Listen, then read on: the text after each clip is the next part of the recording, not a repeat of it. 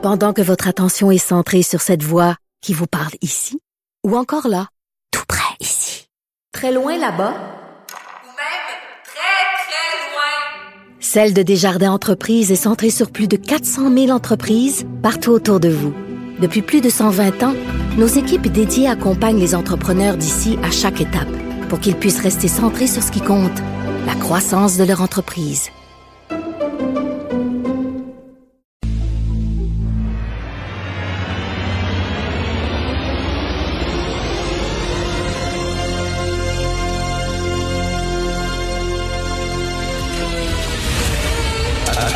Attention, cette émission est laissée à la discrétion de l'auditeur. Les propos et les opinions tenues lors des deux prochaines heures peuvent choquer. Peuvent choquer. Oreilles sensibles s'abstenir. Richard Martineau. Martineau. Un animateur pas comme les autres. Richard Martineau. Cube Radio.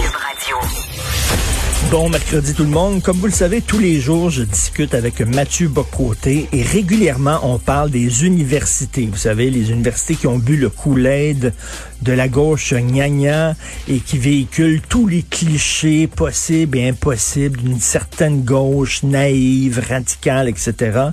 Et là, il y a un auditeur, je le nommerai pas, bien sûr, je veux pas le mettre dans le trouble, mais qui m'a envoyé euh, ce qu'on appelle le cahier des positions de son assemblée, euh, de sa, de son association étudiante. Vous savez, les associations étudiantes, euh, régulièrement des assemblées générales, une fois par année, puis là, ils demandent de prendre position sur tel et tel sujet d'actualité.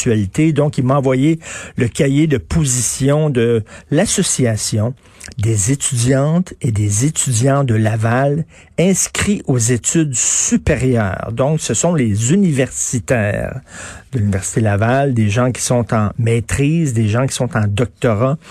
Alors là, bon, voici ce qu'ils demandent, voici ce qu'ils proposent, que soit introduite une taxe sur la masse salariale des entreprises et des organismes afin de financer le réseau universitaire. Ben oui, une nouvelle taxe, c'est parfait, c'est ce dont on a besoin que l'Université Laval se positionne publiquement contre un troisième lien entre Québec et Lévis.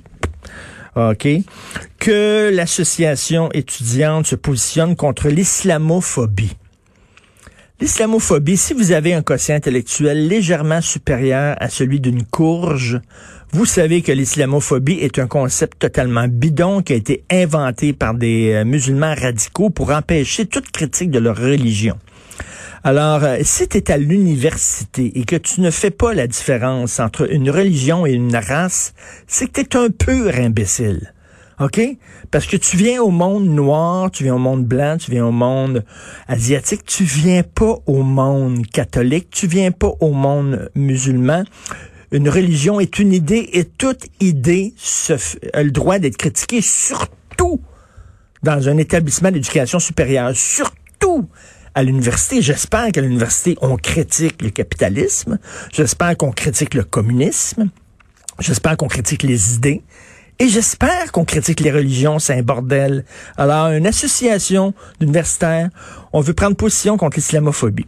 3.11, que l'association universitaire se positionne contre tout projet de loi du gouvernement du Québec visant à bannir le port des signes religieux des employés de l'État. Ben oui, Hein, des universitaires qui sont pour le fait que tu portes un signe religieux. C'est fantastique, c'est super. Alors, il y a plein de positions comme ça. Puis là, tu sais, tous les clichés de la gauche, gna, Mais qu'est-ce que vous voulez? C'est ça qu'on leur apprend à l'université.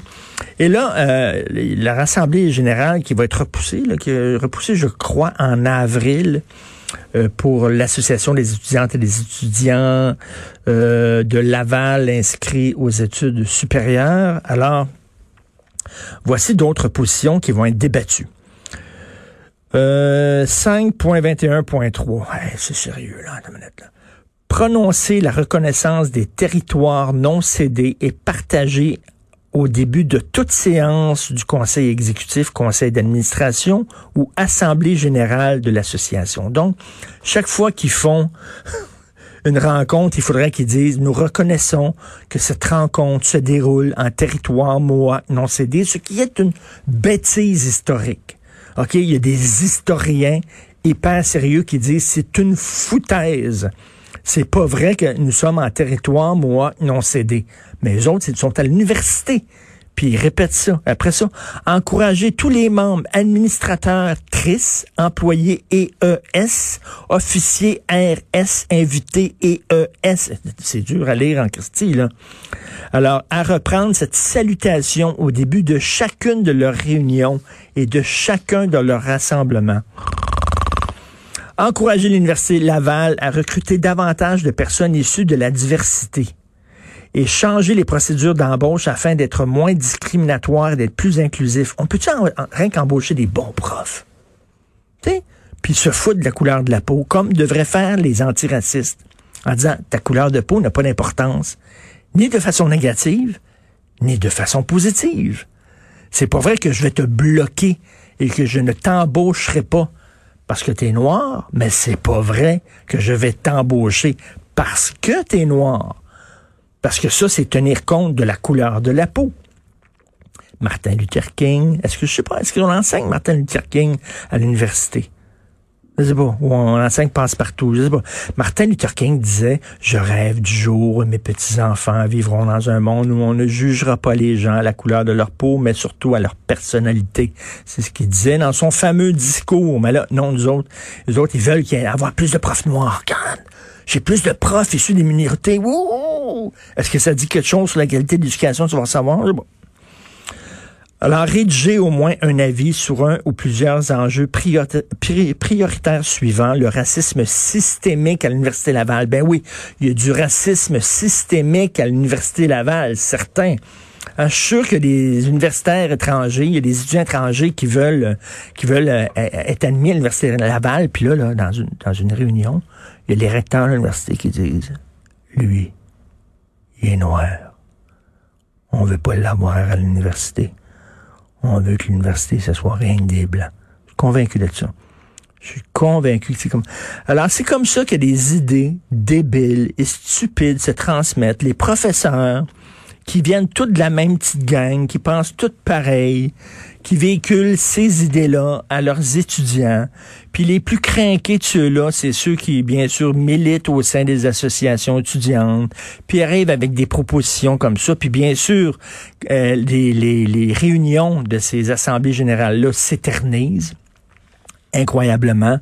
Les étudiants qui ont d'autres choses à faire, comme étudier, par exemple, étudier, ils n'ont pas le temps d'aller là. Fait qu'ils s'en vont. Puis ceux qui votent pour ces propositions-là, ben c'est la petite gang de crinqués qui reste. On sait comment ça fonctionne. De toute façon, on s'en foutu que l'association des étudiantes et étudiants de Laval aux études supérieures pense que nous devons être contre l'islamophobie. C'est vraiment n'importe quoi. On se croirait dans les années 70. Mais c'est comme ça que ça fonctionne. Ça, c'est une université, mais il y en a plein, là. Il y en a plein en France, aux États-Unis, qui répètent le même blabli, blabla, qui ont tout bu le coup tout le monde. C'est la même petite gang qui retransmettent les mêmes idées, même pas foutu d'avoir un point de vue critique sur le concept d'islamophobie, sur le sur l'antiracisme excessif, même pas rien. C'est à l'université, ça. Fait qu'après ça, on, on, se demande comment ça se fait qu'il y, a des gens, des coucous qui manifestent, puis tout ça. Mais imaginez, ça, c'est des universitaires, puis ils pensent comme ça. Fait que vous, imaginez les gens qui n'ont pas d'éducation? Imaginez? Vous écoutez Martineau.